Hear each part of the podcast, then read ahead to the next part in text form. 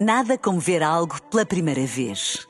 Porque às vezes, quando vemos e revemos, esquecemos-nos de como é bom descobrir o que é novo. Agora imagine que viu o mundo sempre como se fosse a primeira vez. Zais. Veja como se fosse a primeira vez. Na rádio, no digital, em podcast. Música para sentir, informação para decidir.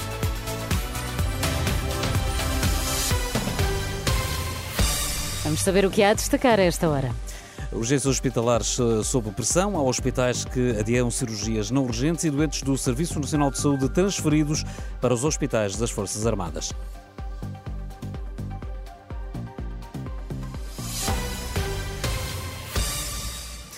Pressão nas urgências leva os hospitais a cancelarem as cirurgias programadas. É o caso da Unidade Local de Saúde de Viseu Dão Lafões, eh, que hoje ativou o plano de contingência sazonal que, para além de adiar a atividade cirúrgica não urgente, prevê a obrigatoriedade, hum, eh, a obrigatoriedade do uso de máscara por parte de profissionais de saúde e visitas. No âmbito deste plano foi também determinada a ocupação de camas eh, disponíveis em especialidades médicas, num total de 50 vagas. De acordo com fonte hospitalar, foi ainda aumentada aumentada a capacidade dos eh, cuidados intensivos. E para, o hospital das forças, para os hospitais das Forças Armadas foram, entretanto, transferidos 25 doentes eh, dos hospitais do Serviço Nacional de Saúde. No polo eh, do Porto encontram-se 19 doentes, em Lisboa estão 6, uma informação confirmada à Renascença pelo Estado-Maior das Forças Armadas. Esta tarde, nas urgências hospitalares da região de Lisboa, o tempo de espera continua elevado. No Hospital Amadora Sintra, os doentes estreados com pulseira amarela têm de esperar quase 11 horas eh, para serem vistos por um médico, enquanto os casos muito urgentes têm de esperar mais de 2 horas e meia. No Hospital de Santa Maria, o tempo de espera para as situações graves é de mais de 6 horas e para as muito graves de cerca de hora e meia. Face ao cenário das urgências, o Ministério da Saúde lembra em comunicado que há 42 centros de saúde a funcionar eh, depois das 8 da noite, durante os dias úteis, garantindo resposta no período noturno a situações de doença aguda. Durante o próximo fim de semana vão estar em funcionamento eh, quase 190 centros de saúde em vários eh, pontos eh, do país. O Governo Regional da Madeira aprovou o aumento do salário mínimo na região autónoma para 850 euros. A decisão foi tomada na reunião semanal do Executivo, presidido pelo social-democrata Miguel Albuquerque, de Torrano Funchal. Nos Açores, o salário mínimo também é superior ao que é pago em Portugal Continental, tendo subido para 861 euros. Polémica compra das ações eh, dos eh, CTT. Eh, Pedro Nuno Santos admitiu esta tarde que sabia da entrada do Estado nos Correios em 2021 e que só esta semana veio público através da imprensa, depois de ter começado ontem por remeter explicações para o Governo. O ex-ministro das Infraestruturas reconheceu hoje que estava a par do negócio.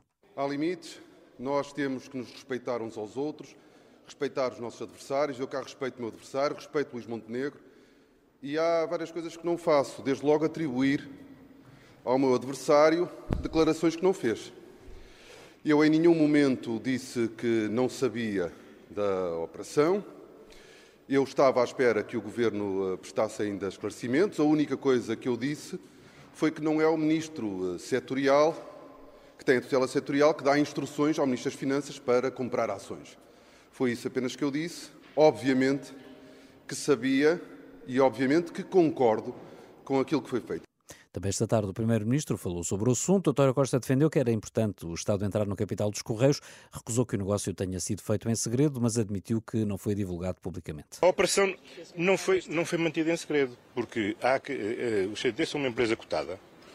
As ações foram compradas em bolsa, forma mais pública não há.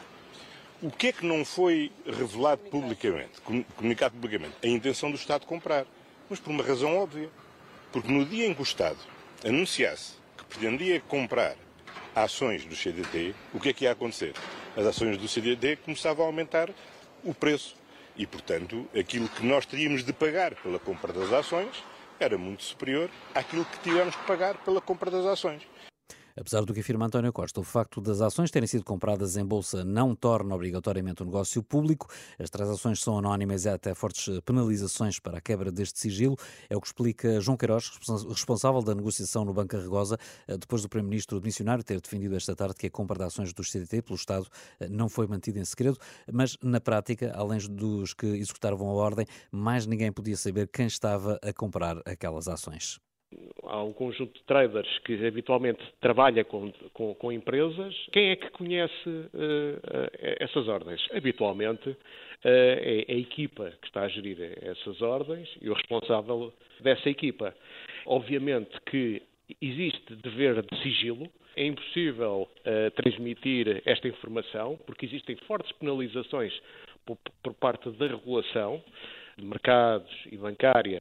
Portanto, esta informação é anonimizada. Ela vai para o mercado e está no mercado também de forma anónima. Explicação de João Queiroz, do Banco Arregosa, ouvido pela jornalista Sandra Afonso. Até esta tarde não se realizaram quase 800 dos cerca de 1.100 eh, comboios previstos para esta quinta-feira, dados da CP relativa a este segundo e último dia da greve intercalada e para a qual foram decretados eh, serviços mínimos, uma greve da empresa Infraestruturas de Portugal.